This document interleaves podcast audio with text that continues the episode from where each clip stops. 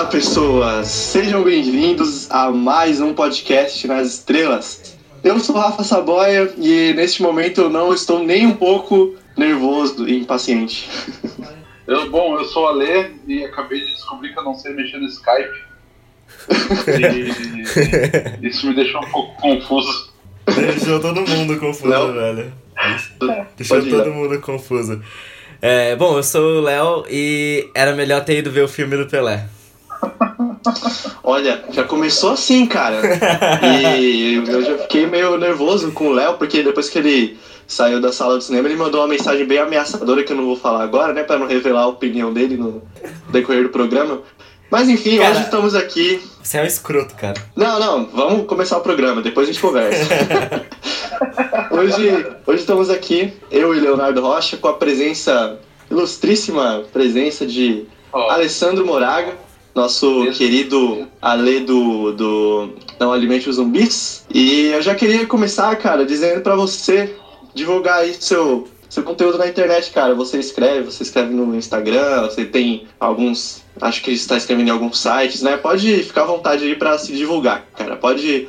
Momento jabá aqui a gente permite. eu, a gente começou com um blog e a gente descobriu que é muito difícil divulgar blog. Ninguém lê blog mais hoje em pra, pra página do Instagram, que é arroba não alimente os zumbis. E lá a gente dá uma ideia do que, que, a, que a gente tá, do que, que a gente tá assistindo, do que, que a gente tá vendo e um, e um pouquinho da nossa opinião. E a partir disso também surgiu um convite, e tanto eu, o, o, o Instagram é meu e da minha excelentíssima esposa, e ela e tanto pra mim quanto pra ela surgiu da gente escrever alguns textos também pro Coxinha Nerd. Então, se a galera procurar lá no- na parte dos colaboradores, a gente tá por lá também. Legal. Da hora. Muito bom, eu, eu gosto bastante de. Eu gosto bastante do Não Alimente Zumbis. Manda um abraço aí pra Nath, cara, depois. Bom, hoje nós estamos neste programa para falar sobre um pouco mais, um pouco mais não, para falar um pouco sobre esse universo chamado Blade Runner, criado por Ridley Scott lá longínquo ano de 1982. Um pouco sobre o filme original e sobre esse que saiu recentemente, que está dando o que falar. É, mas antes de começar, agora que o Ale já, né, divulgou aí as páginas na- nas redes dele, a gente vai falar também das nossas, né? Do Nerd nas Estrelas. Nerd nas Estrelas lá já tem a crítica de Blade Runner, você pode ver, pode ler, né, no caso. E o nosso podcast agora tá no iTunes, não é mesmo? Sim, a gente conseguiu colocar o podcast no iTunes. Eu tinha feito a solicitação, aí por aí tinha lá falando, ah, vai demorar dois dias úteis, beleza. Aí passou tipo duas semanas nada, aí eu fui ver, a solicitação não tinha ido por algum motivo. Aí eu fui, solicitei de novo e aí ficou tipo em duas horas eh, foi aprovado. É isso aí, o podcast tá no iTunes, é nóis, entra lá. Leonardo, explica aí porque eu não, não manjo do iTunes, cara. Tá no iTunes, isso significa que a maioria dos agregadores de podcast agora vai estar disponível o podcast nas estrelas.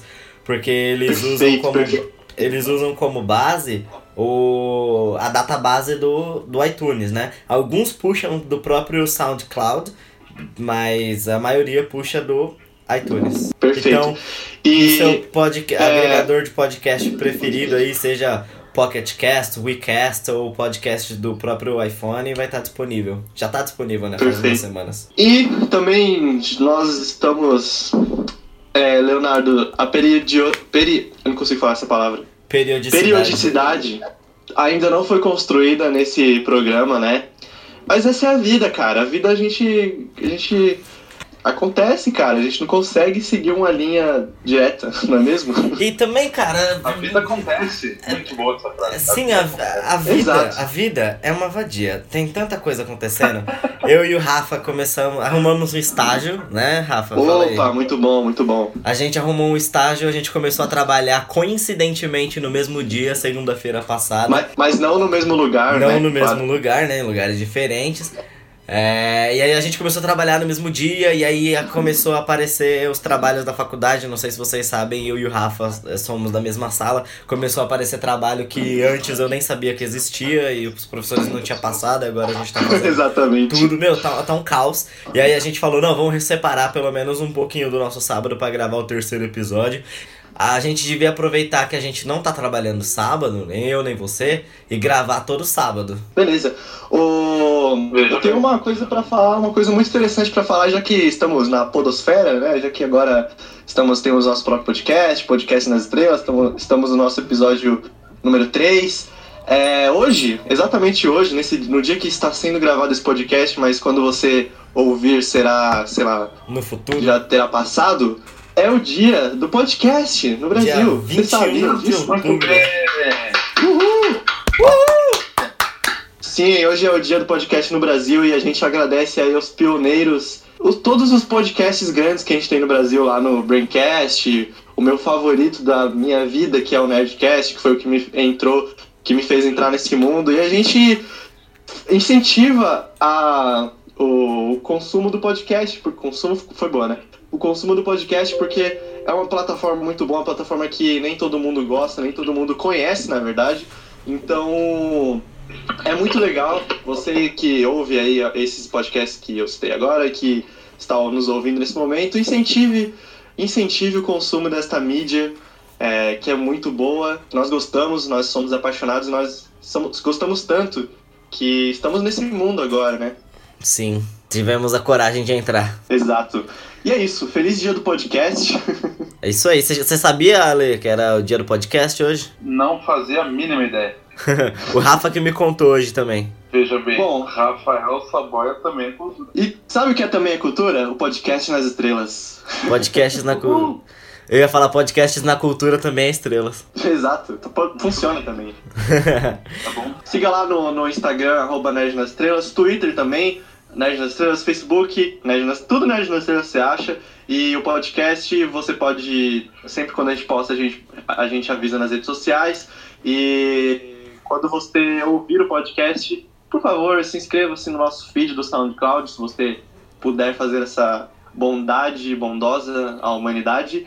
E divulgar para os seus amigos, por favor. E também é, ouvir o podcast agora na sua, no seu agregador de podcast favorito. E é Exatamente. Então agora vai ser muito mais fácil achar a gente. Isso. É isso aí, agora a gente vai falar sobre Blade Runner. Vamos lá.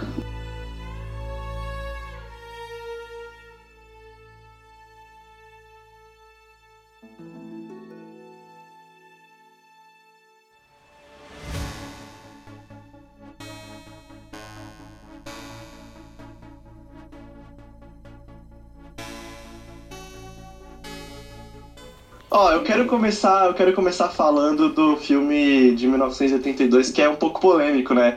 O Ale assistiu também. O único entre nós que não assistiu o original é o Léo. Em minha defesa, eu comecei a assistir. Eu baixei, coloquei no celular pra ir assistindo, né, no caminho pro trabalho. Só que eu fui sentado no ônibus e acabei dormindo, né? Ah, correto. Mas eu vou, vamos começar conversando um pouco. Já que nós assistimos o filme original ali, que é bem polêmico, na verdade, porque o filme original não é o filme original, né? Tem essa coisa de a versão que foi pro cinema é uma bosta, né? Tem várias cenas colocadas pelo estúdio que não tem nada a ver com o que o Ridley Scott queria, né? Criar com o filme. E aí o filme original mesmo, assim, a versão que você tem que assistir. Assim, claro, nós iremos falar spoilers aqui, com certeza, não tem como comentar sobre um, sobre um filme sem falar spoiler no podcast, né? Óbvio. Então fica aí dado o aviso, tá? Exato. Podcast é lugar de spoilers. Exato. É uma E então terra o- cheia de spoilers. o filme de o filme de 1982 na verdade não vale. É, o. Quer assistir Blade Runner, o filme original? Procura o, o corte final, o Final Cut. Ele é de 2000 e pouco, se eu não me engano. Que, que ali realmente tu vai conseguir entender o que, que o Ridley Scott queria com esse filme. Ele se aproxima muito mais do livro que é de 63, se eu não me engano. Sim, é o filme, o livro do Philip K. Dick, né? Android Sonho com Ovelhas Elétricas. Isso. Isso, do Android Dreams of Electric Ships. Exatamente. Ah, que é muito bom também. O filme, assim, o filme, o corte do Ridley Scott, ele é essencial para você entender tudo que, todo esse universo distópico do, né, que o Ridley Scott criou, é, o que acontece, o que aconteceu, já no começo do filme lá de 1980, quer dizer, a versão do diretor.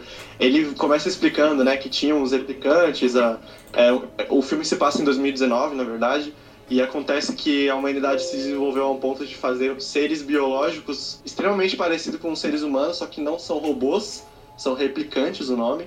Inclusive a tradução brasileira é, é, caçador de androides não está certa, porque não são androides, são replicantes.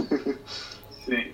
Versão brasileira. E- Herbert Richards. E cara, é um filme, é um filme assim, é um filme que deu é, todo toda o mundo da crítica menosprezou lá no começo, mas foi o depois que realmente entenderam o significado, o valor daquilo, foi o filme que deu o pontapé inicial a toda essa distopia que a gente tem no cinema hoje, né? A toda essa ficção, o visual da ficção que a gente tem hoje em dia. É, ele é, ele é muito importante pra isso e, e, na verdade, ele foi ser reconhecido só bem depois, né? Só nos anos 90 que os críticos começaram a revisitar o filme. Primeira versão, que não é ainda a versão final, que saiu em 2000 e pouco, ele saiu uma versão que é o, o corte do diretor, que não foi feita pelo Ridley Scott, mas foi aprovada por ele. E, e aí que os críticos começaram a revisitar o filme e ele acabou virando um filme cult. E, e tem toda a importância para a história do cinema que ele tem hoje, graças a essa ação que ele teve anos depois aí. Na época ele Aham. foi muito mexido com o estúdio, teve Sim, tem brigas, narração, narração em off, que é horrível. E tanto que ele foi ele foi péssimo de bilheteria em 82, né? All those moments will be lost in time. Like tears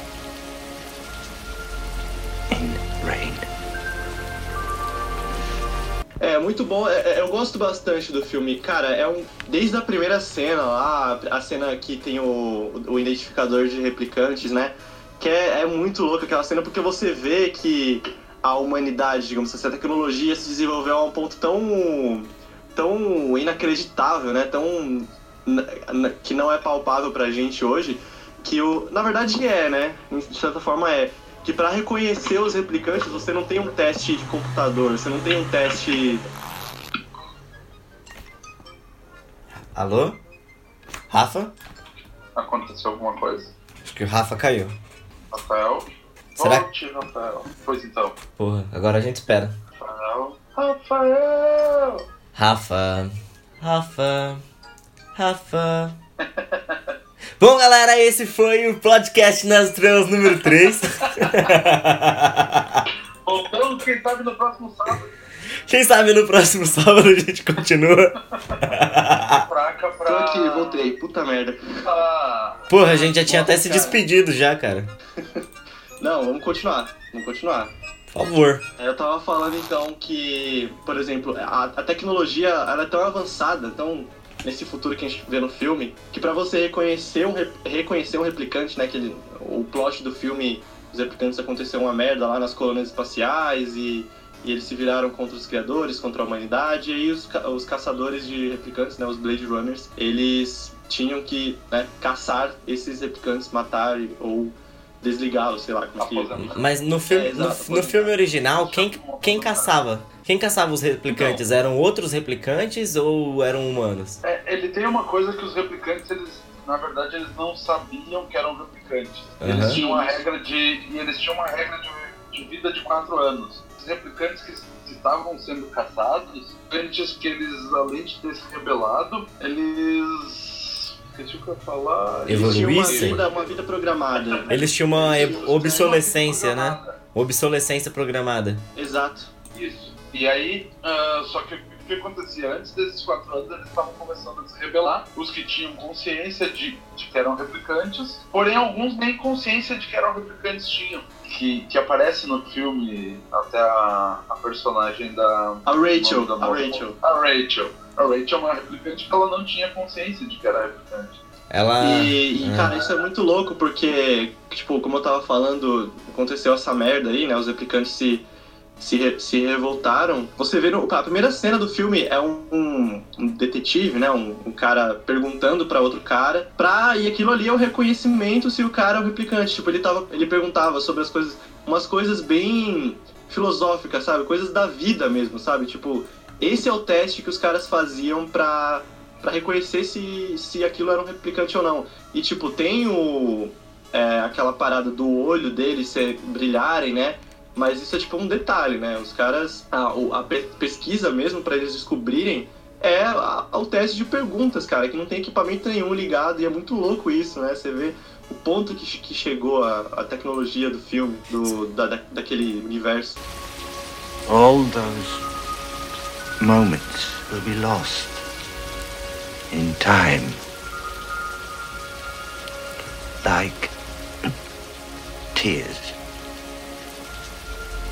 in rain. Mas enfim, então o filme, o filme de, o filme do Ridley Scott ele tem uma vibe muito muito distópica, muito noir, muito suja, sabe? E você vê que, tipo, os caras conseguiram criar uma, uma, uma ambientação sensacional, cara, pra época. Eu, eu fiquei. Quando eu assisti o Blade Runner pela primeira vez, assim, eu fiquei muito impressionado, porque, cara, não parece que aquilo foi feito nos anos 80, sabe? É muito mais que Star Wars, é muito mais que. Que, que também é um filme. A, a trilogia clássica Star Wars, ela é bem revolucionária, mas assim, eu acho que Blade Runner é mais ainda, cara, porque ele traz aquele, aquele visual todo, todo futuro, futurístico, só que é um visual futurístico na versão dos anos 80, né? Tipo, mas realmente é, não parece que foi feito nos anos 80, cara.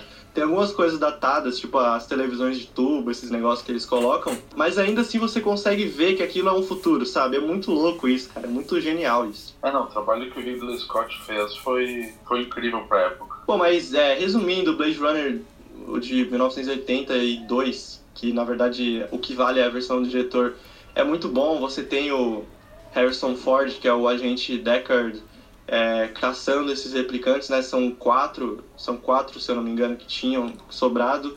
E você tem, tipo, uma das melhores cenas do cinema, que é a cena final do filme. Cara, sensacional aquela cena, não tenho nem palavras para Sério, tipo, resume muito tudo que é, toda essa questão filosófica que que foi criada em cima dessa desse futuro sujo, um futuro ameaçador, né, cara? Porque se você for, se você parar para pensar algo que a gente vive hoje, de certa forma, essa questão das, da publicidade em todo lugar que você vai, ter um outdoor gigante, é, publicidade digital nas ruas, assim, sabe? É algo que a gente vive bem discretamente e que a gente e que você consegue ver no Blade Runner que foi algo que foi sendo evoluído e a humanidade ficou horrível, cara. A humanidade ficou horrível, todo mundo vivendo junto no mesmo lugar, todo mundo, a maioria da população pobre, né, que você consegue ver pelos trejeitos dele lá, que todo mundo é pobre, todo mundo que vive naquela cidade é, Los Angeles, né, se não me engano.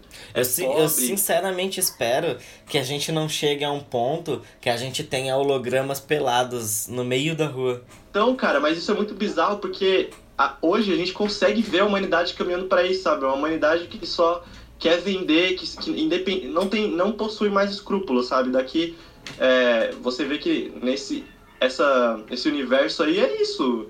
Uma humanidade que não tem escrúpulos, se coloca um holograma gigante, erótico, para vender aquele programa lá que, meu, é, é bizarro, é simplesmente bizarro e é algo que a gente tá se encaminhando, sabe, de certa forma. Espero que a gente não chegue é, nisso. Ele trata muito esse, esse futuro, ele mostra o, o, que foi o colapso da civilização humana, né? Porque, o, porque essa, essa terra distópica que ele cria, essa Los Angeles que ele cria distópica, ela é, ela é, ela é resultado do que o próprio ser humano fez com o planeta. A, Sim. A, se criou o consumismo exagerado, e, e, o humano começou a buscar outras formas de colonização fora, porque uhum. acabou com o planeta, destruiu Sim. o planeta simplesmente. E o, o, por exemplo, você vê lá, logo lá no filme original não tem animais, tipo, tem uma coruja, só que é uma coruja é uma coruja replicante, digamos assim, tipo, não existe, cara, não existe natureza, é aquilo, é, é uma merda. O, a, o mundo é uma merda, né? Que não é tão diferente do que a gente vive hoje. All those moments will be lost in time. Like tears in rain.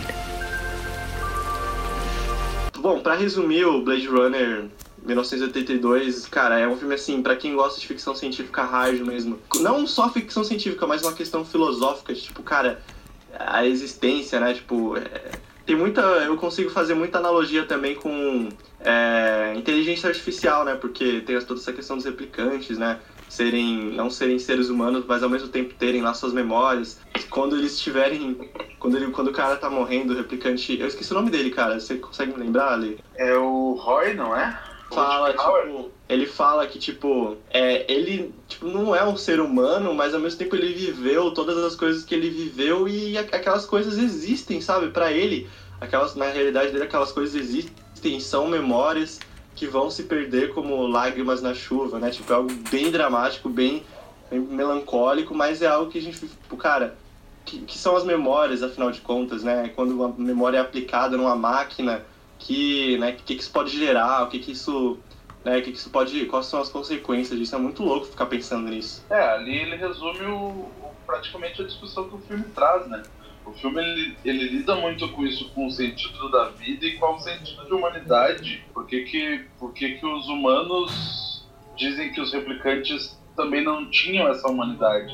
E no É. final mostra que, que os, os próprios replicantes, ali, ele no final, ele mostra uma humanidade muito maior do que os humanos que estavam caçando ele tinham, né? Sim, é o momento mais humano do filme é o momento final, né, o momento do replicante ali. E, e com isso a gente, a gente pode, acho que a gente conseguiu resumir. Eu acho que, sei lá, é bem, foi bem superficial mesmo, porque a gente quer focar no 2049, mas assistam se você ainda não assistiu o filme, assiste com a mente bem aberta, assim, porque você- se você vê, é algo que eu, eu vou mostrar pros meus filhos quando eu estiver, assim, tipo, meu, isso aqui, ó, é uma obra-prima do cinema, é muito bom, é muito lindo, assim, é muito, muito, é muito, muito bom mesmo, muito bom.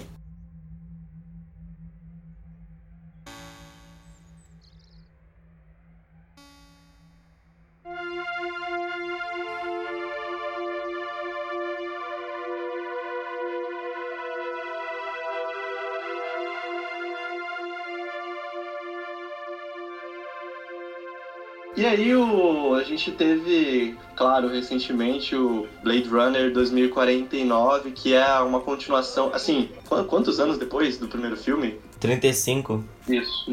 É, Nossa, é tempo pra caramba, cara, tipo... E seguindo a linha do, do filme original, só que trazendo, tipo, um novo... É, uma nova visão ali, né? Um novo personagem, é, um protagonista, no caso. E eu já quero começar dizendo que eu achei muito sensacional o fato da desconstrução. Inclusive, eu tava conversando isso com um brother meu, o Isaac, um abraço, Isaac. É, a desconstrução do escolhido, sabe? Porque o momento, desde o começo, você consegue ver que o filme tá se encaminhando pra mostrar que o Ryan Gosling, né, o agente K, ele é o escolhido, sabe? Ele é o filho, ele é o humano, ele é o cara que vai salvar tudo. Só que ele não é, afinal de contas, né? Ele é só o replicante mesmo. Tipo, isso é muito louco. Que, tipo, em vários momentos do filme ele fica pensando. Ele fica tendo esse questionamento que será que ele é humano? Será que ele é um. Será que ele não é humano? E ele não é, cara. Tipo, você. Você tá junto com ele ali, você vai se questionando junto com ele. E isso eu achei muito, muito legal no filme, muito instigador, sabe? Essa coisa de você ficar. se colocar na, na mente do personagem. O que que tá acontecendo, velho? Será que ele é mesmo, ele não é? Sim, eu senti isso também É, durante. Eu senti também durante o filme é, essa questão de. é, eu, eu até durante o filme pensei, pô, pô, tá muito óbvio que é ele, não sei o que e tal. Aí quando chegou no final, na, na verdade não era. É, só quando ele encontra com a, com a, com a que é realmente a, a filha da replicante no final, Aham. é que ele, que ele acaba. Ele descobre que ele não é, né? Mas todas a, essa dúvida que foi criada na cabeça dele, na verdade, de que ele poderia ser o filho da. ser a criança nascida de uma replicante, Aham. é que faz ele, ele começar a questionar toda, toda a existência dele de novo, né? Sim. Basicamente, o plot desse filme, como eu disse, ele continua lá a história. De, algum, de, de certa forma, ele continua e de certa forma ele também traz um olhar novo. Porque você tem lá o, o agente. No final do, do, do, do primeiro filme, o, o Deckard, ele não mata, ele não né, aposenta a Rachel, que é a última replicante restante na, naquele momento, né? E acontece que, cara, ela. Eles têm um filho, cara. Tipo, isso é surpreendente. Tipo, todo mundo esse tempo todo sem Blade Runner, né, pós Blade Runner, tinha toda aquela discussão do que que, que que tinha acontecido, será que ele era um replicante também, será que o Deckard era um replicante, será que ela não era? Será que, sabe, tinha toda essa questão. E, cara, ela teve um filho, cara. E, tipo, uma replicante te, tendo um filho nessa, nesse universo é, tipo, algo muito arrebatador, muito, cara. Descobrimos uma parada nova aí, vamos usar isso para, vamos usar isso a nosso favor, vamos ganhar dinheiro com isso, basicamente. Que é o que o ser É, humano o- tenta fazer com tudo. É, que o que aconteceu foi que as empresas que criavam os replicantes antes, ela, ela faliu Aham. e, e uma nova empresa, que é a, do, a empresa do personagem de Jared Leto, compra a- as empresas Tyrell e cria um novo tipo de replicante. Um replicante que ele não tem mais aquela, aquela questão de viver os quatro anos, ele vive indefinidamente. E, muito, e a maioria, ou muitos deles, hoje eles sabem que são replicantes. Sim. Eles não têm aquelas as memórias, eles têm as memórias implantadas e tudo, mas eles sabem que eles são replicantes. Tanto O que o personagem do Ryan Gosling, ele sabe que ele é replicante. E Sim. isso é uma das questões que o filme traz. Ele traz essa, é, quando ele quando ele entra na delegacia de polícia lá, que os outros policiais humanos ah, ficam empurrando ele, chamam ele de lixo, dizem que ele não devia estar ali. Isso, isso traz toda uma discussão sobre a, a questão do preconceito contra aquilo que é tudo, tudo aquilo que é diferente e a questão do, do ser humano que ele sempre tem que que ele tem que subjugar o, o raças que ele que ele considera inferiores. Então, pra mim essa é a nova discussão que o filme trouxe assim. É, desde o, é bem desde o primeiro tem isso de, tipo, cara, replicantes não são seres que podem conviver com essa sociedade, né? Tipo, e agora foi trazido mais à tona, eu achei bem legal mesmo, tipo, tanto que eu quero dar meus parabéns já de caras pro Ryan Gosling, cara, porque o personagem que ele fez, ele conseguiu, ele conseguiu passar tudo que que acho que o roteiro queria dizer que era aquele cara bem. O, o Ryan ele traz um, uma- um, um- um tom dramático assim muito, muito bom pro personagem, cara. Tipo, você vê que ele não é um. que ele é um replicante, né? Que ele não é um ser humano biológico de fato. Que ele tem aquela cara de. sabe, de. uma cara fechada o tempo inteiro, sabe? E aí quando ele vai descobrindo que ele pode ser um humano, ele pode ter as emoções de um humano, ele vai mudando um pouco, tanto que os testes começam a falhar lá com ele, né? E começa a ficar estranho o negócio. E você vê que ele vai mudando, mas ele continua o mesmo. Ele, cara, o Ryan Gosling, sério, é inexplicável. Ele tá de parabéns nesse filme. Eu gostei muito da atuação dele mesmo. Tá bem melhor, eu acho que tá bem melhor do que o, que o Harrison Ford no primeiro filme, cara. Eu achei muito bom mesmo. É, eu, eu não sou dos maiores fãs do Ryan Gosling, mas realmente eu digo que, que dá o braço a torcer. Eu acho que o papel, o personagem combina muito com o tipo de atuação do Ryan Gosling. Então eu acho que aquela cara meio de quem tá perdido e, e não sabe muito bem o que tá fazendo, eu acho que combina muito com o personagem dele de, do filme desse ano. Então eu acho que é, acabou casando, acabou dando certo. E ele realmente tá muito bom no filme, o Agente K. É, então, na verdade, é, eu queria salientar que, cara, é, eu acho que é, todas. Eu tava prestando atenção no que vocês estavam falando agora e, e pensando, né, tipo, a diferença de toda a, a impressão que eu tive na, na hora que eu, eu tava assistindo o filme ontem. E na impressão que eu tava tendo sobre o roteiro, impressão que eu tava tendo sobre a atuação e tudo mais. Na hora que eu tava vendo o filme que, e observando a, a atuação do, do, do Ryan e tudo mais, é, agora que você falou, Rafa, eu acho que beleza. É, é, Subiu um pouco no meu conceito a atuação por- pelo fato dele ser um replicante e tudo mais. Acho que ele passou isso um pouco.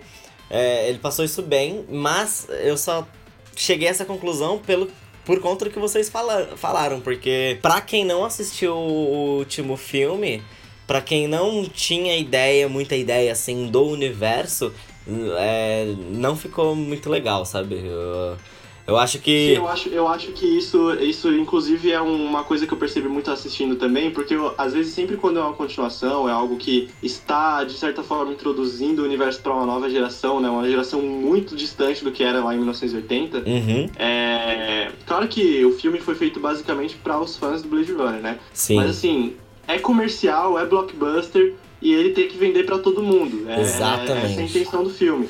Porém, eu também senti muito isso de tipo, eu sendo fã de Blade Runner, eu senti que pessoas que não. Eu vi muita gente falando, ah, mas se você não assistiu o filme original, você consegue entender, você consegue achar. Não consegue, cara. coisa. Não Cara, consegue. não, não, eu acho que não mesmo, porque você precisa ter todo esse contexto histórico do que aconteceu, sabe? Precisa. Você precisa ter. Você precisa entender. é, tudo bem que no, filme explica, o filme é explicitamente explicado. Só que você precisa ter visto aquilo, você precisa ter sentido aquela atmosfera criada pelo, pelo Ridley Scott pra, de fato, mergulhar nessa atmosfera que é a mesma do, do filme original. É, é muito bem é, replicado, né? Muito bem... Não copiado, mas, tipo, muito bem continuado pelo Denis Villeneuve, né? Que é o diretor desse filme. Uhum. É, o cara conseguiu criar toda a atmosfera ali criada pelo Ridley Scott, conseguiu continuar. Porém, cara, se você não tiver visto o filme, você vai perder muita, muita coisa. Inclusive, vai, pode até achar um filme ruim, porque até eu, em algumas determinadas partes do, do filme, eu gostei pra caramba, mas tipo, em algumas determinadas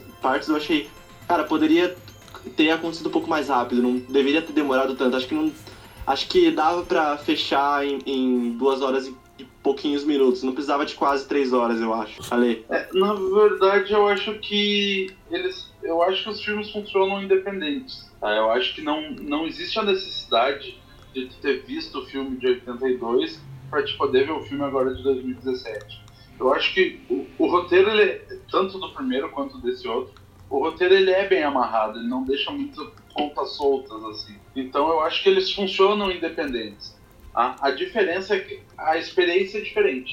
A experiência de ter visto o filme de 82 e tu ver o filme de 2017, ele é a experiência, digamos, é mais completa assim. Mas eu acho que um filme ele, eles eles trabalham bem separados assim. Ah, não fica, tu não precisa de nenhuma informação muito vital no filme original para te Sim, nessa- nessa questão, o que tá nessa- no, no Blade Runner 2049. Mas com certeza a experiência é bem mais completa se tu ver os dois filmes. Sim, eu acho que a experiência ela é, teria sido muito mais completa se eu tivesse assistido o, filme antigo antes e tivesse talvez até tido um tempo pra processar.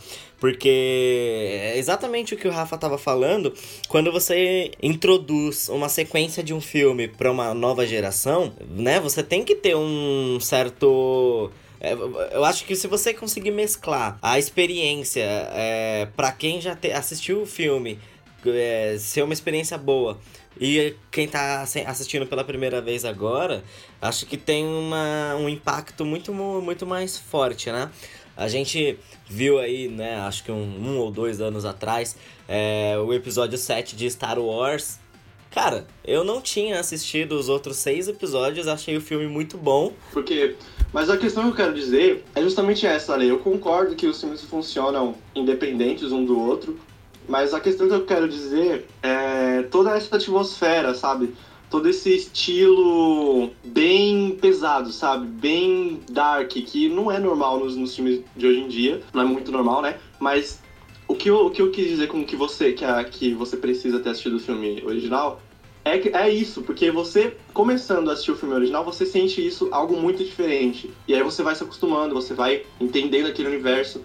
Pra você ter essa mesma. continuar tendo essa mesma experiência, ou ter a experiência que o filme propõe, eu acho, que- eu acho que depende muito da, de você conhecer a atmosfera, pelo menos, sabe? É o, é o mínimo que você tem que entender pra ter a mesma experiência. Foi isso que eu quis dizer, entendeu? É, como eu disse, a, a experiência com, com certeza ela é diferente. É porque exatamente essa questão do filme ele ter durado é, acho que 2 horas e 40, 2 horas e 50 quase, quase 3 horas. É, acho que ficou um pouco. ah, Pra mim, que não assisti o filme anterior, ficou um pouco arrastado. Eu não tenho muita habilidade em identificar furo de roteiro, né? Que nem o Ale tava falando que o filme foi bem amarrado. Eu achei que o filme foi bem amarrado. eu não- geralmente eu não consigo nem prestar atenção quando eh, tem algum furo de roteiro, é, tipo, pequeno e tal. A menos que seja alguma coisa muito grande. E eu não senti que, que teve mesmo, mas é, acho que esse filme foi um presente pra quem era fã do primeiro. Sabe, ele não foi direcionado pra quem não, nunca assistiu. E é muito real isso, cara, porque, tipo, mas eu acho que isso até pra quem assistiu e tava esperando algo muito mais espetacular dessa vez. Porque eu lembro que quando eu fui assistir, é, eu saí da sala do cinema e a galera, tipo, é, só tinha eu, acho que eu era o cara mais jovem na sala do cinema, porque tinha uns caras que da meia idade, assim, sabe? Os caras da meia idade pra cima na, na- na minha sessão, cara. Sério. E, e eu saindo assim da sala do cinema, no corredor da, da saída, né? Eu tava percebendo os comentários. É, nossa, é muito diferente, é muito. Acho que foi bem mais demorado. Uns comentários assim, sabe? Nossa, poderia ter sido melhor, tipo. Acho que mesmo as pessoas que assistiram estavam esperando algo muito mais impactante, sentiram essa coisa dele ser um pouco arrastado, porque eu também acho que ele foi. Até certo ponto ali na metade, quando você co começa. Eu, acho que assim, cara, pra mim, o filme começa. Eu gostei bastante, eu dei. Não, na verdade, vou falar minha avaliação no final. Até a metade do filme eu achei um pouco arrastado, sim. Eu achei que poderia ter sido menos demorado. Só que quando Harrison Ford aparece, cara, que é muito mais depois da metade, aí sim, pra mim, o filme começa a funcionar. Nossa, cara, o filme começa a ter outro significado, porque você vê, você vê a réplica, sabe? Você vê o, você realmente sabe que aquilo é Blade Runner. All those moments will be lost in time. Like tears in rain. É, é, é isso que eu tava dizendo, que o, uh, o filme é uma coisa muito de, de, de experiência, assim. Eu acho que o filme ele é muito sensorial. É, ele vai ser diferente para cada um, assim. Até por isso eu até vou dar uma meio uma notícia ruim pro Léo. Se ele não gostou desse, provavelmente ele não vai gostar de 82 também. Mesmo sendo o Director's Cut. A experiência, a experiência é completamente diferente para cada pessoa que vai olhar o filme. Então, é bom você assistir, Léo, porque você vai. É bom o Léo assistir, porque ele vai entender melhor, né? Vai a experiência, tipo assim, a experiência do filme que ele teve não vai mudar, claro, só se ele ver de novo. Mas se você assistir, talvez você mude sua concepção, cara. Eu acho que isso que isso pode acontecer. Então, eu quero, eu quero fazer isso, eu quero, eu quero gostar mais do filme. eu quero gostar. I want, I want to believe. É, é, o que eu tava dizendo que o, o filme é diferente para cada pessoa que vai assistir, até por causa das expectativas, porque assim, para mim já foi a contrária a experiência que eu tive. Para mim, todo o primeiro e o segundo ato do filme, eles são muito melhores que a terceira parte. Para mim, o filme ele, ele sai um pouco do que é Blade Runner na terceira parte, principalmente depois que ele encontra o Harrison Ford. Eu acho que ele vira muito mais uma, uma construção de franquia do que é a ideia original de Blade Runner, que é uma coisa muito contemplativa. Aquelas cenas longas que o Villeneuve faz, com, mostrando um vidro que fica, sei lá, eu acho que uns 3 minutos mostrando um vidro com uma chuva caindo no vidro, que é realmente Não. onde a gente faz parar e, e, pensar em tudo aquilo que ele está te mostrando ali. Ele sim, faz, sim. Ele te faz eu questionar acho... todo, toda a questão que o filme traz.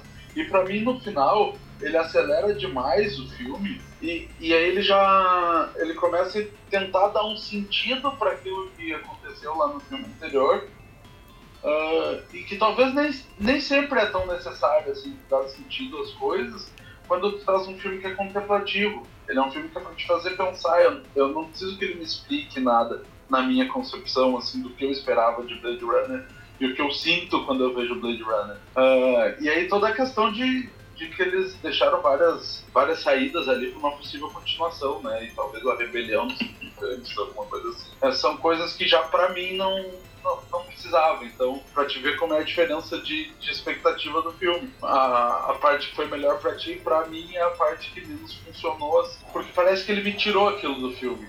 Quando não, sim, cara, eu concordo, eu concordo completamente com você. Você tá falando da questão de, dele ser contemplativo. Eu concordo completamente com você. É, de toda aquela parte inicial do filme que eu. Cara, aquilo te, te insere naquele universo tão. Toda aquela parte da Joy, cara, da assistente pessoal lá, é impressionante, cara. Todas essas partes para mim que. Da, da namorada virtual, digamos assim, que é para todo. Aquilo que depois você descobre que é para todo mundo, sabe? É a mesma para todo mundo. Isso eu achei assim, meu. Triste. Isso é de uma sensi... É muito triste a parte que ele se dá conta, assim, tipo, ah, Sim, não tipo, comigo isso é de uma sensibilidade muito grande. Isso é o cara entender o que, o que é a ideia original. Isso eu concordo sim. Toda essa questão da de mostrar para você, de dar os detalhes das cenas longas. Só que eu tô falando mesmo é na questão do roteiro mesmo, sabe? Tipo, eu acho que arrastou demais, acho que ficou bem, bem demorado, muito mais do que precisava. E aí começa, para mim, eu tenho certeza de que eu tô assistindo Blade Runner mesmo depois que, que as histórias se cruzam, sabe? Mas ainda assim, cara, é, é, é realmente interessante toda essa questão que você falou das visões diferentes, né? Do que cada um sente assistindo o filme. E acho que só um filme no estilo Blade Runner mesmo para te te dá isso, cara, porque ele, apesar dele ser um filme blockbuster, né, ser considerado um filme blockbuster pra, pra área comercial, ele, tipo, ele te traz essa, essa coisa de pensar, né, velho? Tipo, você não vai sair do filme que nem você sai de um, de um Guardiões da Galáxia, você não vai sair que nem você sai de um, sei lá, Homem-Aranha. Ele é bem diferente, ele é bem pesado, bem dark, bem... É, não querendo comparar com os super-heróis, mas, tipo, na questão de ser franquia, ser comercial, sabe? É, não, ele é um filme que ele, que, é, que ele é muito maior do que as 2 horas e 40, na verdade, né? Tu fica muito tempo depois ainda refletindo sobre tudo aquilo que ele te, que te trouxe ali, todas aquelas discussões que ele, que ele, Tudo aquilo que ele te faz refletir durante o filme, ele. Tu continua refletindo quanto aquilo depois que tu sai da sala de cinema. Ele, é, ele, te, ele continua contigo, tu sai da sala de cinema, mas o filme tu, tu continua carregando ele pro resto da vida, talvez. All those moments will be lost in time. Like tears in rain. Eu saí da sala de cinema correndo. Talvez o que tenha estragado também minha experiência foi porque foi problemas pessoais. Eu tava passando por uma semana muito, muito longa. Aí quando chega na sexta-feira, 8 horas da noite, eu começo a assistir um filme de 3 horas. E aí quando acabou que tava louco pra ir pra casa, eu fui até, tipo, peguei um Uber pra ir pra casa, sabe? Não, não fui nem de ônibus. E no. Dentro do. do quando, no caminho pra casa, eu até fiquei pensando em algumas coisas do filme, tentando dar uma nota maior pra ele, sabe? Mas. Mas é legal, é, é, legal essa coisa, toda essa coisa de você pensar sobre, porque eu também fiz isso. Eu, é, Blade Runner é aquele. Toda essa questão do. de você pensar sobre o filme é muito boa, porque eu também fiz isso, eu também fiz isso de sair da sala de cinema. Dentro da sala de cinema, começar a pensar, saindo, continuar a pensar, dentro de casa, começar a pensar. E a gente tá fazendo certo, de, às vezes as pessoas querem muito, tipo, falar sobre exatamente depois que o negócio sai, mas tipo, a gente tá fazendo da forma certa. A gente tá, a gente tá gravando duas semanas depois que o negócio estreou e a gente teve. Quer dizer, o Léo, menos o Léo, né? Eu assisti E a ontem. gente teve tempo de. de, de O Léo tá aqui, obrigado. Como é, que- como é que é? esse trabalho. Não, vocês não vão parar de falar disso. Não, sério, ontem eu teria saído. Ai, gente, eu vou calar a boca que senão vão bater. Deixa eu continuar meu raciocínio aqui, senão eu esqueço. Tipo, a gente tá fazendo certo de estar gravando duas semanas depois, sabe? Porque dá tempo de todo mundo que vai ouvir o podcast, por exemplo, pensar sobre o que assistiu. Ou, no caso, como hoje a humanidade está correndo tão rápido, né? É, de você repensar sobre aquilo que você viu, né? Eu acho interessante isso.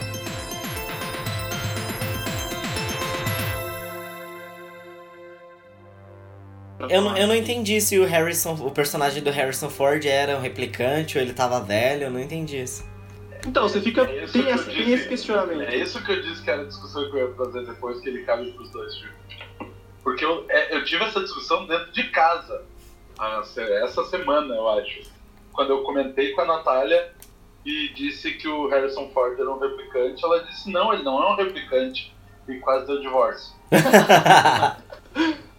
E aí eu disse, tá, mas tu pensa nisso, pensa nisso, pensa nisso. Pensa como o olhinho dele brilha lá no final do, do filme de 82, eh, principalmente na, na versão final, quando ele tá falando com a Rachel, perto da hora que a Rachel tá morrendo, que o olho dele também brilha como o brilho dela. Pra mim, eh, principalmente nesse ponto, assim, já deixou claro naquele filme que ele realmente ele é replicante. assim. Cara, eu não consigo acreditar nisso, sabia? Eu não consigo, cara.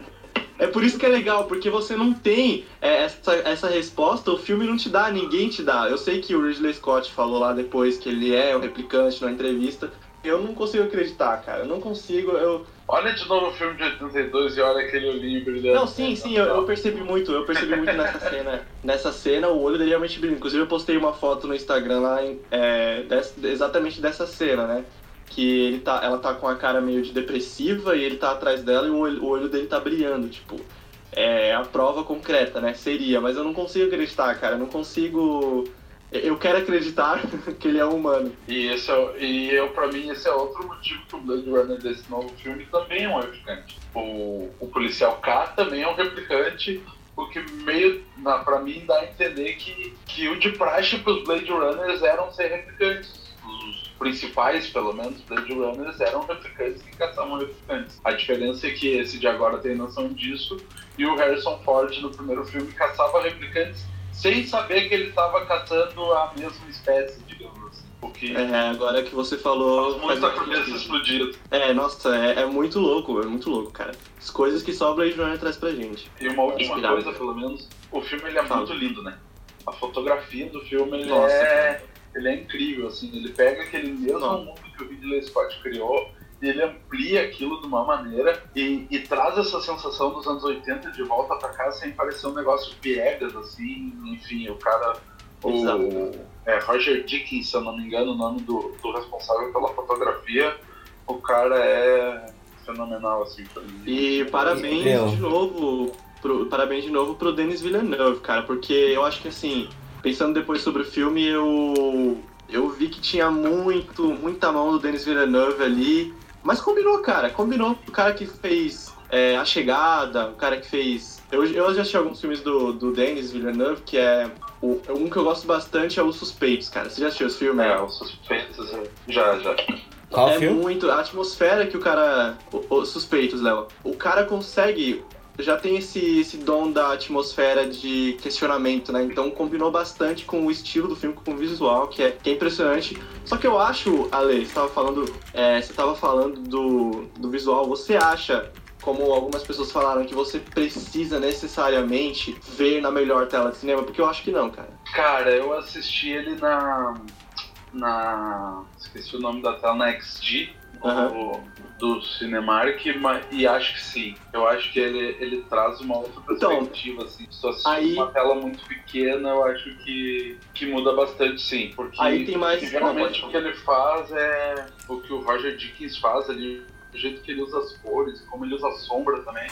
Eu acho que é muito muito fantástico, assim. E não que estrague a, a experiência, como eu disse antes, eu acho que o filme é muito contemplativo e, e muito de te fazer pensar, assim. Mas se, se puder assistir numa tela grande, ele faz bastante diferença. Eu achei Então, o filme porque eu, visualmente muito exemplo, lindo mesmo. Eu já acho, eu já acho que não é necessário, assim, não precisa, porque são pontos muito específicos que você tem a tela completa trabalhada para você ver num- numa tela de cinema IMAX ou XG, ou seja lá qual seja. Eu não assisti numa tela IMAX, eu assisti numa, numa sala. Mas eu percebi que assim, se eu estivesse assistindo numa sala, na melhor sala de cinema possível, acho que Cara, pra experiência, pra atmosfera do filme, não, só em alguns determinados pontos, tipo a cena do. Da Las Vegas deserto. Cara, aquilo sim, se você assistir num, num, num cinema bom, vai fazer diferença. Só que são muito. É muito específico as, as cenas. Tipo a cena do. As cenas que mostram a cidade, assim, sabe? Bem rapidamente, não aquelas que ficam paradas o tempo inteiro. Eu acho que essa sim faria diferença. Por isso que eu acho que é bem pouco. Eu acho que o que faz a diferença mesmo é a. É você assistir um cinema com, com áudio bom, cara. Porque o que envolve mesmo muito mais do que. Pra mim, né? Tá vendo como as visões, visões são diferentes. O que envolve muito mais do que as imagens é o som, cara. Que você, você, você ouve o Vangelis, cara. O Vangelis original lá do 1982, que é aquele sintetizador bizarro, futurista, que tem a mesma pegada nesse filme e te traz a mesma atmosfera que você tinha, que você teve assistindo Blade Runner original. E isso sim é mais. Eu acho que envolve mais do que a- as imagens, cara. É, a, a trilha sonora também é bem, bem intensa, assim, ele ajuda a te trazer pro. pro te fazer mergulhar na, na, na experiência do filme, assim. Ela é do. Não, é, eu esqueci o nome dele também, é um nome alemão. É o Hans Zimmer e mais alguém, se eu não me engano. É, Hans Zimmer e um outro cara com nome alemão também. É, mas enfim, o- eles estão sensacionais. Cara, eu não sei se foi a, a sala de cinema que eu assisti ou alguma coisa, mas ah, o som tava. Meu, tá, toda hora. ah, prova- muito provavelmente foi sim a sala de cinema que eu assisti. Porque uma hora era o som era baixo, aí depois o negócio, tipo, era estrondoso demais, aí depois voltava ao normal. Tipo, muito provavelmente devia ser essa sala de cinema que eu assisti mesmo, que não tava sabendo controlar os volumes ali muito bem. Não sei se vocês tiveram essa experiência É, também. A trilha sonora é bem pesada, assim. Mas eu não, não me lembro de ter saído com essa sensação, pelo menos. assim, Dessa diferença. Não, acho que é, é, de- acho que foi a sua sala mesmo, porque ela traz, a trilha sonora traz muito essa. É, provavelmente deve ter sido algum erro ali de controle de som. E é o Benjamin Mas- Wallfish, o outro responsável pela trilha sonora. Boa, Lê, boa. All those moments will be lost in time. Like tears in rain. Cara, É. vocês falaram sobre a, a bilheteria do filme antigo que não foi muito boa, é, na época, né, em 82. Vocês têm alguma ideia de como que foi a bilheteria, como que tá sendo a bilheteria agora? Eu não sei dizer números assim, mas eu sei que ela não vai. Ele não vai ser um filme muito lucrativo, não. Vai, assim, no máximo ele vai conseguir se pagar. Ele E- abriu com 15 milhões nos Estados Unidos, assim, que é, que é uma coisa bem baixa, assim, pra. Ele teve, né? Ele não foi um filme muito barato. Sim. Mas pelo que eu ouvi, assim, eu não sei dizer números, mas na, na expectativa que ele vai ter até ele, ele sair das salas, ele vai. Ele vai chegar a se pagar, assim, não é um filme que vai dar muito lucro. Não, foi uma coisa que eu prestei atenção, porque na sala de cinema que eu tava, tinha eu, a Bruna, que não tá aqui hoje porque ela tá trabalhando, né? Eu, a Bruna e, tipo, mais umas seis pessoas, velho, uns três casais. Cara, a sala de cinema que eu fui também tinha pouquíssima gente, cara. Não lotou. E olha que eu assisti, tipo, na sexta-feira depois da estreia, assim. Um dia depois e tinha pouquíssimas pessoas na, na sala. Se uma estreia, por exemplo, com certeza deve ter tido bastante gente. Mas ainda assim, acho que deve ter sido um número bem baixo. É, não, mas eu fui na estreia aqui e não tava cheio. É, porque, Né? querendo ou não, cara, não é um filme comercialzão que nem todo mundo conhece. E é isso que a gente conversou aqui. O que vai fazer Blade Runner ser o que ele pode ser ou o que ele é, é as discussões que o pessoal vai tendo, é o pessoal assistir de novo, é o sair versão em DVD pra gente assistir em casa com mais calma, com mais estudo, digamos assim, com mais paciência, né? É. E Mas aí, eu acho que você tá falando de um nicho, cara, porque, por exemplo, a gente vai fazer isso de novo, a gente vai assistir esse filme de novo, a gente vai comprar o DVD, vai assistir com mais calma, mas, o- sei lá, o cidadão médio não. Acho que ele vai, tipo, se, quiçá ele vai assistir no cinema, e se ele assistir no cinema, ele não vai se dar o trabalho de assistir novamente, assistir o filme ah, anterior com a versão do corte do diretor e ter uma análise semiótica sobre o assunto. Acho que é uma coisa mais de nicho. Eu não sei se ele tem. Sei lá, acho que a bilheteria não. Se, se lançar um, um- terceiro filme, eu acho que não seria a jogada correta, a menos que tenha uma, um marketing bem grande em cima dele. E ele seja Eu voltado que- para as novas gerações também. Você tá certo, tipo, é, é, mas eu tô falando isso que porque eu tentei me basear na, no que aconteceu com o original, né? Tipo, foi um filme bem cagado, bem péssimo de, de, de lucro quando foi lançado, mas depois a galera foi valorizando, entendeu? Eu acho que isso pode acontecer, mas uma galera bem específica, tipo a crítica e os fãs de ficção científica e tal. E Sim. de, de cinema, claro. e Nicho eu acho que mesmo. isso pode acontecer com. Isso pode acontecer com esse filme também, sabe? A galera vai valorizando depois da, da, da sair de exibição no cinema. Acho que. O que, que você acha, Lê? É, eu acho que a, eu acho que não foi a questão de lucro que trouxe ele de volta e acho que se tiver uma continuação também não vai ser. Até porque eu sinceramente não espero, não, não gostaria que tivesse a continuação no pelo menos nos moldes que eles estão deixando pra ter ali, Eu, eu também não quero, não, cara. Não quero, não. Sinceramente, também não. sabe? Porque vai virar uma coisa muito de rebelião, pelo que eles deixaram encaminhado ali, que seria a rebelião dos replicantes. Eu espero que não vire um. Vai É, ser eu basicamente não novo. Jogos Vorazes. Ser Aham. basicamente o novo, novo Jogos Vorazes. É, eu, eu não espero e acho que não precisa, mas, mas com certeza ele não é um filme feito pra. Não é um filme pra dar muito dinheiro, não. Bom, é, tem uma coisa que a gente não falou, que é. O que, que vocês acharam da atuação do. ou da participação do Jared Leto nesse filme? Cara, Eu acho que não tem muito o que dizer, assim, eu acho que ele aparece tão pouco no filme que, na verdade, só uma questão de expectativa, assim, esperava ver mais do Jared Leto no filme e isso meio decepcionou, assim, então... É a questão da personagem Neto dele- de novo. Eu É, acho que é o Coringa eu acho- 2.0, porque... Eu acho que foi um... Exatamente, Rafa. Você falou exatamente o que eu ia falar. assim, ah, Jared Leto conviveu com cegos para viver. Eu- Cara, o que, que você vê disso no filme? Nada, nada. É, eu acho que o foco ficou muito mais na, na moça que é assistente dele ali, eu acho que Que eu achei sensacional, inclusive. tira um pouco. É, ela. O filme acaba focando muito mais nela do que nele em si, assim. Eu acho que isso tira um pouco o peso da, da atuação dele e acaba ficando só mais um, assim. A gente não vê o grande. O, é Neander, né? Neander Wallace, se eu não me engano, Isso. que, que eu esperava como sendo o grande vilão. E, ele, e eu não recebi isso, na verdade. Teve só a lutinha com a assistente dele ali no, no final. Pô, já Então, não- falando dessa, dessa cena aí que você mencionou da cena de lutinha no final, cara. Eu acho que. É por isso que eu falei que essa parte do final do filme me pegou muito. Não é porque ela fica eletrizante, mas tipo, cara, retoma, eles mostram a Rachel de novo, cara. E isso foi de uma sensibilidade também muito.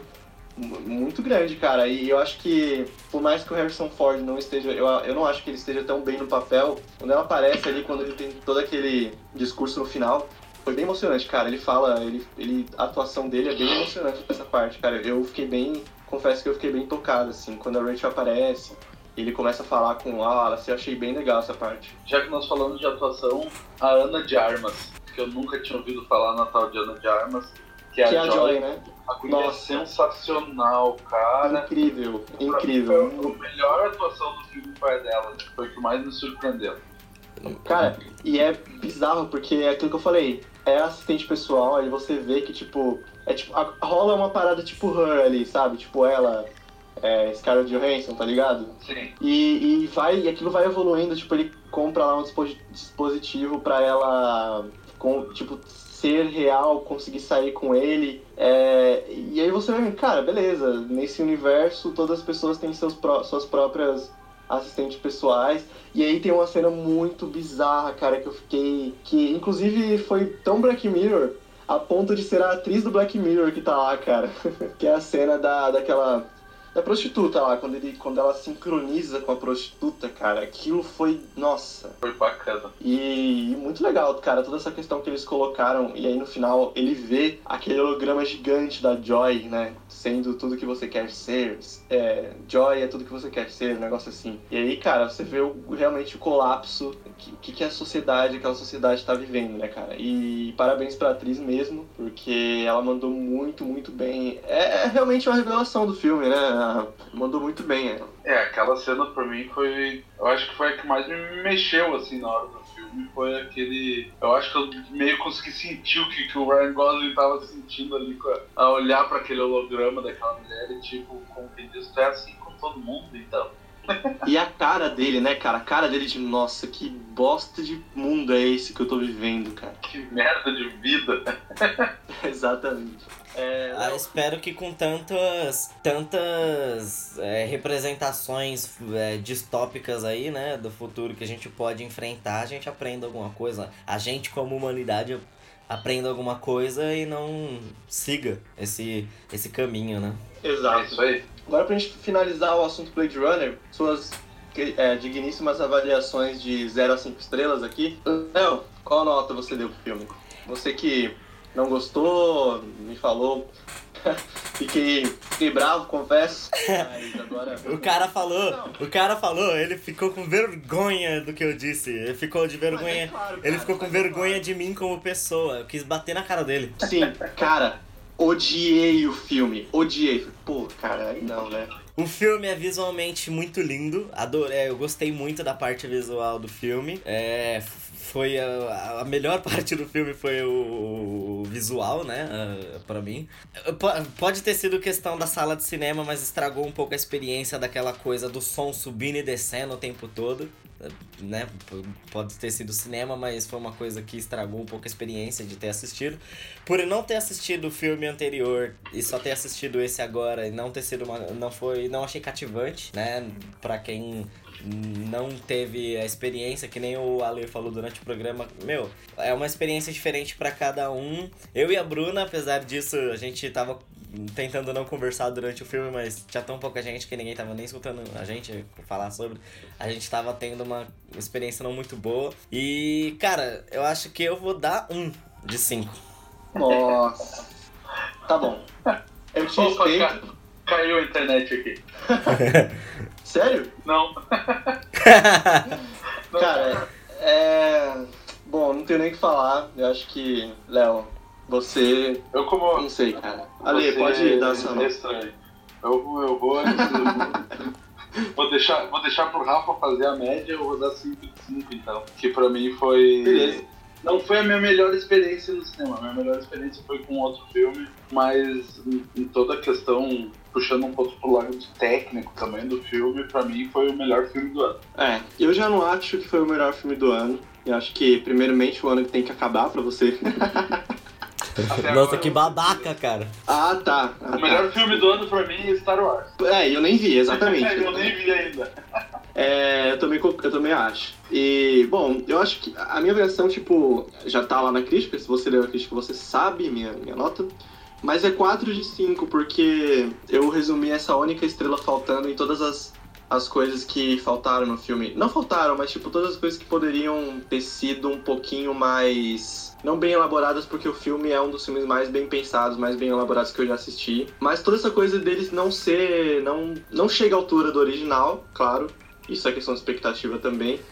Mas essa coisa dele demorar muito pra chegar onde quer chegar, eu acho que isso é, um, é a única coisa que, que pra mim falta. É, tem a, tem a melhorar, assim, tinha a melhorar. Então 4 de 5, 5 de 5 e 1 de 5, né? Se juntar a minha nota e a do Rafa, dá a do Ale. Pode crer. É, enfim, foi legal esse papo, gostei bastante. Eu agora nós vamos para um outro quadro muito legal no nosso programa e eu espero que vocês que não assistiram ao filme original e assistiram a esse novo filme assistam o original ou não, ou fica aí com essa sua visão pessimista do filme, né, Leonardo? Ah, cara, se eu tenho uma. Se eu posso dar uma dica para as pessoas, é. Antes de você assistir o filme de o 2049, assista o filme original. Ah, porque a probabilidade de você achar o filme ruim, eu acho que é muito grande. Baseado em, na- tipo, no que eu vivenciei mesmo. Isso se você não assistir, né, claro. E agora a gente vai para as nossas dicas nas estrelas, meus amigos.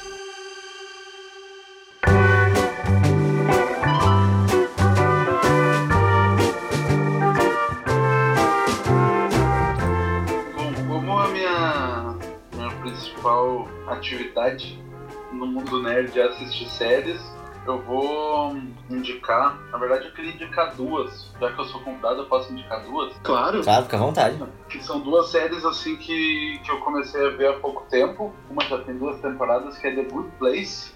É uma, uma série de comédia. Ela entrou no catálogo da Netflix esse ano da primeira temporada. Legal. E a própria Netflix começou a passar a segunda temporada, tá passando um episódio por semana. É uma série muito divertida, uma comédia muito inteligente, muito bem pensada. E ele fala sobre o sobre algumas pessoas que morreram e foram pro paraíso. E como que é a chegada delas lá no paraíso. E, e uma delas ah, descobre que ela tá lá por engano. Ela não devia estar lá que ela não era uma boa pessoa. Então começa a, a, a jornada dela para tentar se tornar uma boa pessoa para tentar permanecer no paraíso que seria o bom lugar né the good place para não ir acabar no mau lugar que ela não quer ir pro, pro mau lugar de jeito nenhum Eu vi vocês indicando essa série no Instagram, inclusive o o Ale falou aí que ele. A principal atividade dele no mundo nerd é assistir séries, cara, eu admiro, queria ser assim. Vocês assistem tudo, cara, vocês assistem tudo, é impressionante, parabéns. Vou assistir The Good Place, tá na minha lista, prometo que eu vou assistir. E a outra que eu vou. É outra que eu tropecei nela, na verdade, também. No- nessas andanças pela Netflix. Porque eu tenho muita dificuldade com coisas que são muito hypadas. Coisa que muita galera começa a falar e, e é todo mundo dizendo você tem que assistir, você tem que assistir. E se eu não comecei a assistir junto, eu tenho uma dificuldade de começar. Só para dar um contexto de por que, que eu não assisti ainda Rick e Morty. Uh, de tanto falar em Rick e Morty, eu fui achar uma outra animação para ver e ela é simplesmente sensacional, que é Big Mouth, o nome da, da série. Também já, a gente já indicou ela lá na página do Instagram. E ela é uma, uma série de animação, ela tem 10 episódios, em média de 20 e poucos minutos cada um. E ela é muito engraçada também. Ela fala sobre as, os desafios de ser adolescente.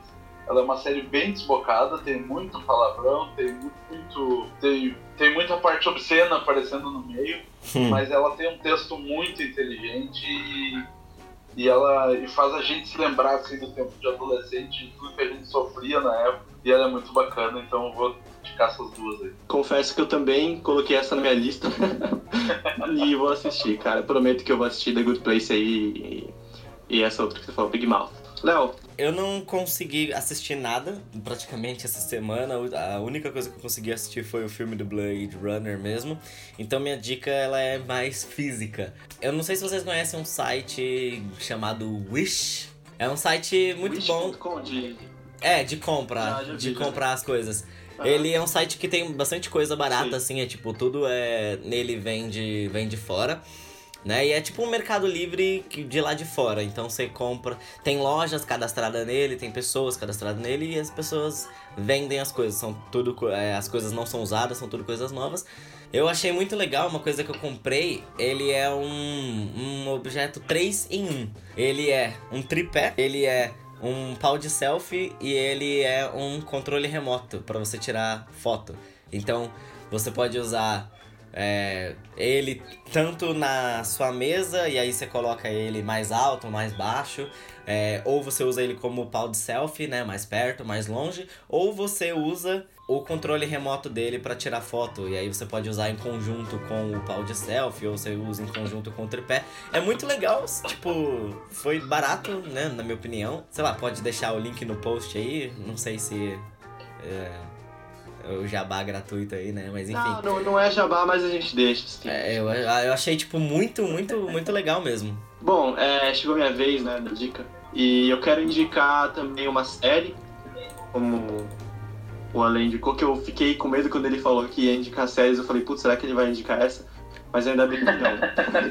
é, a série que eu indico é. Inclusive, eu ainda não terminei, cara. Falta dois episódios que é Big Little Lies uma série exclusiva da HBO. Você pode assistir, assistir ela na HBO Go também.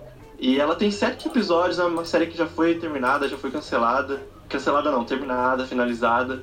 É uma minissérie, na verdade. Tem a Nicole Kidman, que é um dos motivos para eu ter assistido a série. Vocês também já indicaram essa série lá no Não Alimente os Zumbis, né, Ale? Já, uhum. E também foi um dos motivos para eu começar a assistir. Cara, eu assisti com a mente muito... Eu comecei a assistir, tipo assim, cara, eu não vou gostar disso isso para mim é um drama de mulheres e vai ser tipo uma novela, só que é de certa forma, mas não é, porque é, é algo muito intrigante, cara, é algo muito misterioso, tipo, basicamente, uma mulher, mulheres são algumas mulheres que vivem numa cidade bem rica, mulheres brancas e ricas, né? que têm seus filhos lá na escola e acontecem tretas nas escolas, suas crianças, né, pequenos. E acontece uma, acontece uma treta, tipo, desde o primeiro episódio você descobre que alguma merda aconteceu, você só não sabe o que é. Tipo, alguém morreu, alguém matou alguém, você não sabe, você não sabe quem matou, você não sabe quem morreu. E que eu só vou descobrir no último episódio, assim, tipo, sem spoilers, por favor, ali. Mas assistam porque eu tô tendo uma experiência muito boa assistindo a série. Inclusive eu já emendo a minha segunda dica, que é o artista, o músico, Michael Kiwanuka. Não sei se pronuncia assim o nome dele. Que é o compositor da música de abertura de Big Little Lies, que é uma música muito boa eu fiquei viciado nela, tipo. Ela tem um minutinho ali na abertura, mas a música original tem nove minutos, é muito Eita. boa, tipo. É muito, muito boa. O cara que canta essa música também é muito bem, tem umas músicas muito boas que tocaram também em The Get Down, da Netflix. Famigerado Spotify, pesquisa. Vou deixar aí no, no link o, o, Vou deixar linkado aí o nome do cara no Spotify. E a minha última dica para finalizar este programa maravilhoso: um site, um site não, uma página no Facebook chamada Tudo Mais ou Menos Gostoso. Sensacional. É uma página que, assim, surgiu numa discussão no meu ambiente de trabalho lá no escritório. Foi bem aleatório no papo. E aí as pessoas começaram. A pessoal lá do escritório começou a ler as- os posts lá. São prints de comentários do Tudo Gostoso, do site Tudo Gostoso. Su- E, cara, é muito engraçado. É muito engraçado. Foi, eu, eu ri muito. Tem uns que você realmente dá risada, tipo, coisas absurdas. Tipo, ah, a receita é tipo um bolo com ovo, sei lá. Aí a pessoa coloca, ah, não coloquei ovo e não deu certo, o que, que eu faço? Aí tem lá outra pessoa comentando, ô seu burro, é claro que não vai. Tipo, uns negócios assim, sabe? Cara, sério, é muito. É falando não tem graça, só você lendo mesmo, porque vocês sabem que comentaristas de internet é uma coisa extremamente engraçada. Exatamente. Então, tudo mais ou menos gostoso. Página no Facebook, entrem lá que vocês vão. Garanto que vai ser diversão, vai ser risadas. E essas são as minhas dicas. Coisa. Ganhou o M de melhor, de melhor É, exatamente, exatamente. do ano, assim como a Nicole Kidman como melhor atriz em minissérie. Muito bom. Muito bom, a Big Little Lies. Então, assim, tá falado, né? Se o Ale falou, se não o Oliver Stevens falou, tá falado, assiste aí. É, você pode assistir na HBO Go, se tiver HBO aí. E eu lembrei, falar, eu lembrei de, de outra coisa. É, eu tava falando que essa semana eu tava fazendo trabalho da faculdade. Cara, eu tava usando o computador da faculdade e o computador da faculdade é uma merda. Aí a minha licença do Microsoft Office da época que eu tinha comprado o computador expirou. Aí eu fui baixar aquelas de. Nossa, várias, várias, várias versões. Eh, Tipo, gratuitas, alternativas de de Office, né? Tipo, Free Office, LibreOffice, várias outras é, alternativas. Tive muita dor de cabeça. Aí eu fui dar uma olhada no preço do Microsoft Office. Cara, vale muito a pena. Você pode comprar, tipo, ou o plano anual, que é 290, ou o plano mensal, que é 29 por mês, e dá uma licença para cinco pessoas. Então, se você, tipo, tá com o seu amiguinho da faculdade e ele não tem, você, tipo, compra a versão anual, 290, você é, divide com ele, já vai ser tipo 145 para cada um. E se você dividir por três pessoas, vai ser menos ainda. E enfim, vale muito a pena. Você tem acesso a todo o pacote Office, né? Word, Excel e PowerPoint, que são os mais populares. Vale muito a pena. Você vai estar andando na legalidade, né? E vai te salvar muita dor de cabeça, assim como tá salvando comigo. Bom, é isso. É, obrigadaço, obrigadaço aí se você assistiu. Estranha essa palavra, mas enfim, obrigado se você assistiu, você nos ouviu até agora, nesse momento. Espero que você tenha gostado. Nós, como sempre, vamos dar aquela desculpinha de. Gente, a gente vai conseguir construir uma periodi- periodicidade nesse programa. Esperem por esse momento. Sim. Ouça e a gente Rafa, aí, se inscreva no nosso. Rafa, acho que uma coisa muito importante, né, é agradecer a, a participação do Ale também. Não, eu ia, eu ia falar Que é isso, uma, calma. que é uma coisa que. Não, principalmente. Não, não, não tô falando que você não ia fazer, mas principalmente porque, cara, a gente começou a gravar. A tentar gravar, era tipo 10 horas da manhã. Olha a hora que é. Ah, a gente já tá aqui há, desde manhã tentando, mas a gente conseguiu. E, e por isso apreciem, apreciem sem moderação. Pode compartilhar com os amigos, pode mandar pra aquele seu amigo que curte podcast e ou, ou não, ou presente pra quem não curte podcast, pra quem comece, para as pessoas começarem a ouvir podcast, como estamos no mês do, né, do podcast e hoje é o dia do podcast. Então, compartilhe, gente, compartilhe porque só assim você vai salvar a humanidade, de- a humanidade de virar um futuro Blade Runner. É só Exatamente. Ouvindo o podcast. Exatamente. assim. Exato. As, todas as redes sociais do não é, do Ale, Link no todas post. as, é, todas as redes sociais estarão aí do do, do Ale no post. Siga o Não Alimente os Zumbis. Siga o Coxinha Nerd também. Olha aí o Jabá, Coxinha Nerd paga nós, divulga nós. E esperamos também uma futura participação de alguma, de alguma pessoa, né? De algum integrante do Coxinha Nerd, né? O Ale, agiliza aí pra nós isso. É foi um prazer participar aqui com vocês do podcast. É o primeiro podcast que eu participo, logo Ó. no podcast. É isso aí. Então nós agradecemos, ficamos por aqui.